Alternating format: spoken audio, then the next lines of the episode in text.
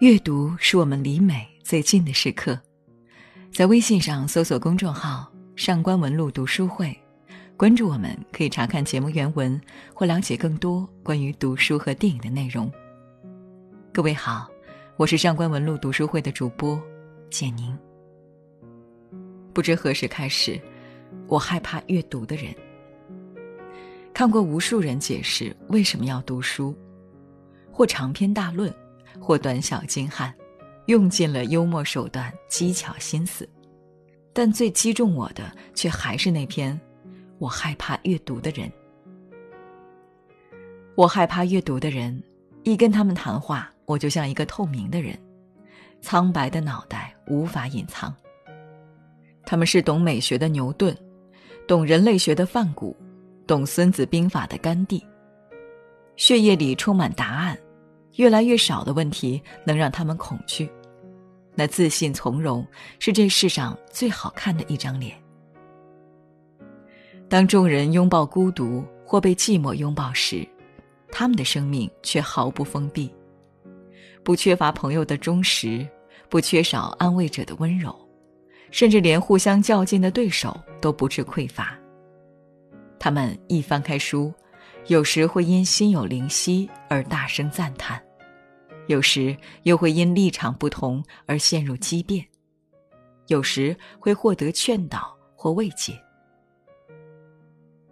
我害怕阅读的人，他们懂得生命太短，人总是聪明的太迟，他们的一小时就是我的一生。每次读罢，都有一种冲动在血液中翻涌。的确，我纵是一出生就拥有一切的天之骄子，也一定会惧怕平凡的世界中的孙少平，这位饥饱无定、一身褴褛的少年。可他站在我的面前，却丝毫不懂得自卑。我困惑，因这世界一直教导我，立足于现实主义，去追求那些看得见、摸得着的事物。城市卧室里常年的花香和衣服上精致的走线，这些是尊严的基础。故而，我如常人一般坚信，那些实打实的东西堆砌成的自尊，无懈可击。可他凭什么有自尊？凭他肌瘦的穷人面孔，还是凭他家里那两孔残破的窑洞？我害怕那个少年身上那没来由的自尊，那种凄惨贫穷之下疑似的精神胜利法。最为不解的，便是当他作为一个窘迫低微的工人，站在一位漂亮女孩面前时，竟能那般自如。虽然他对她说：“不要将他的情况透露给其他人。”虽然他似也是有些自卑了。但他一句话又震惊到我。不是虚荣，而是不愿遭受虚荣者的嘲笑。他竟能将别人怎么看待他和自己如何看自己区分成截然不同的两件事。甚至，他竟然在读了一本书之后，就敢说出：“不管什么样的人，或者说，不管人在什么样的境况下，都可以活得多么好。”这样的话。如果真是这样，那拥有一切的我，又算什么呢？我害怕他这份勇气，那是一种虽不够昂贵，我却无能力买得起的东西。若是我半生弃了红尘多许，终于名利双收，遇到过于喧嚣的孤独中的汉家，却要茫然，甚至恐惧了。我们的不同有很多，但最显而易见的便是，我生活在这座城市最高级的住宅中，窗外紧紧连接着云端，那意味着一个整洁、闲暇、舒适的世界。魔鬼若在此，心灵也将被舒缓。而他，不过是一个垃圾打包工，住在地下室，没有窗口。没有阳光与云彩，与黑暗中的老鼠为伴。他为何还不丧失生活的希望？我等着看这个小人物如何自弃自怜。我如上帝一般，以哀怜和嘲讽看向他的渺小。谁想到他竟然说，他自己是无限和永恒中的狂妄分子，他被无限和永恒热爱着。不，我这一生如此努力，便是为了追求不朽。为什么无限和永恒却不钟爱我，反而与我以无尽的空虚？是读书把他变成了疯子吗？还是有什么把我变成了蠢货？我想问他：他见过阿拉斯加的鳕鱼跃出海面吗？见过梅里雪山的金丝猴爬上树尖吗？他环游过世界，在每一个美丽的高空跳过伞吗？他不会回答，但已经回答。他说：“三十五年了，我置身在废纸堆中，这是我的 love story。这是他独一无二的 love story，而我的鳕鱼和天空却是很多人都可以拥有的。”创造这个可怕人物的作家，在八十四岁时从高楼一跃而下。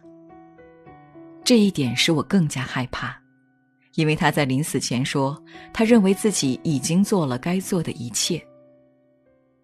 这充实到可以甘心结束的人生，令我感到心虚。纵我是对整个地球报以傲慢的少女，有着最美丽的面孔和成群结队的追逐者，我会害怕简爱中的简。其实我的资本。正是他的弱势之处。我美丽，他其貌不扬；而我怕就怕在，他明知自己不美，而仍然不以为耻。我甚至更惧怕老去后的简，怕他脸上的褶皱，因为我知道，这个永远充实着自己精神的女人，每一道褶皱里都是一栋宇宙，里面有我未曾发现的人生的秘密。我怕在他面前，我的美丽会显得单薄无趣。我怕与他相比，我就像一张艳丽的宣传海报，宣传期一结束就被人扔到地上，而他却是一本令人忍不住一读再读的书。如果我是位社交宠儿，拥有一大批可以在深夜拉出来狂欢的朋友，我也会害怕。查令十字街八十四号中的爱书人，海莲和弗兰克，因为他们无需喧闹充实，仅凭几张信纸的交流，依然可以内心涌动。而我却需要源源不断的吵闹，去压下心头那份空虚的巨响。我更害怕他们无需在一起吃饭饮酒，仍可以畅快交流，仅凭书。仅凭一些书，我害怕他们一生未见，却有意不减；而我们明明近在咫尺，心却无法接近一毫米。我害怕他们源源不断的谈及自身心事，关系却越来越深厚的样子。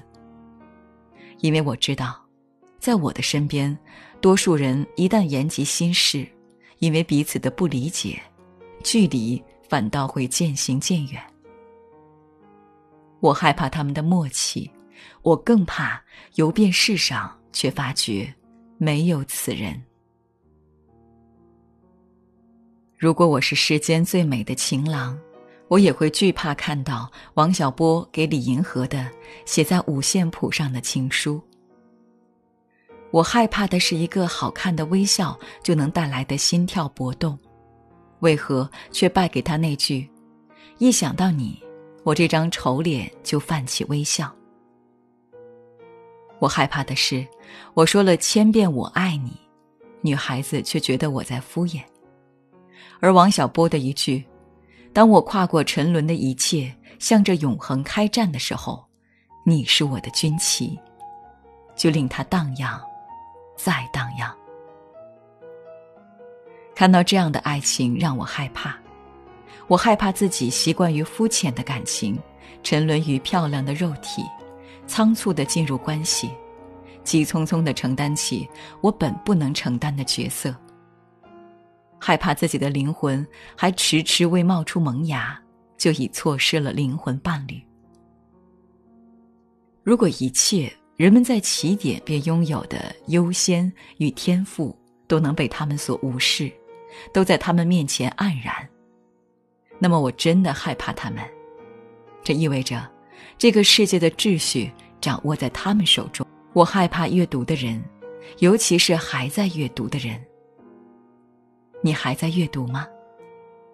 从人物传记到小说，从戏剧到哲学，从骨肉贴地的现实到云端高岭的哲思。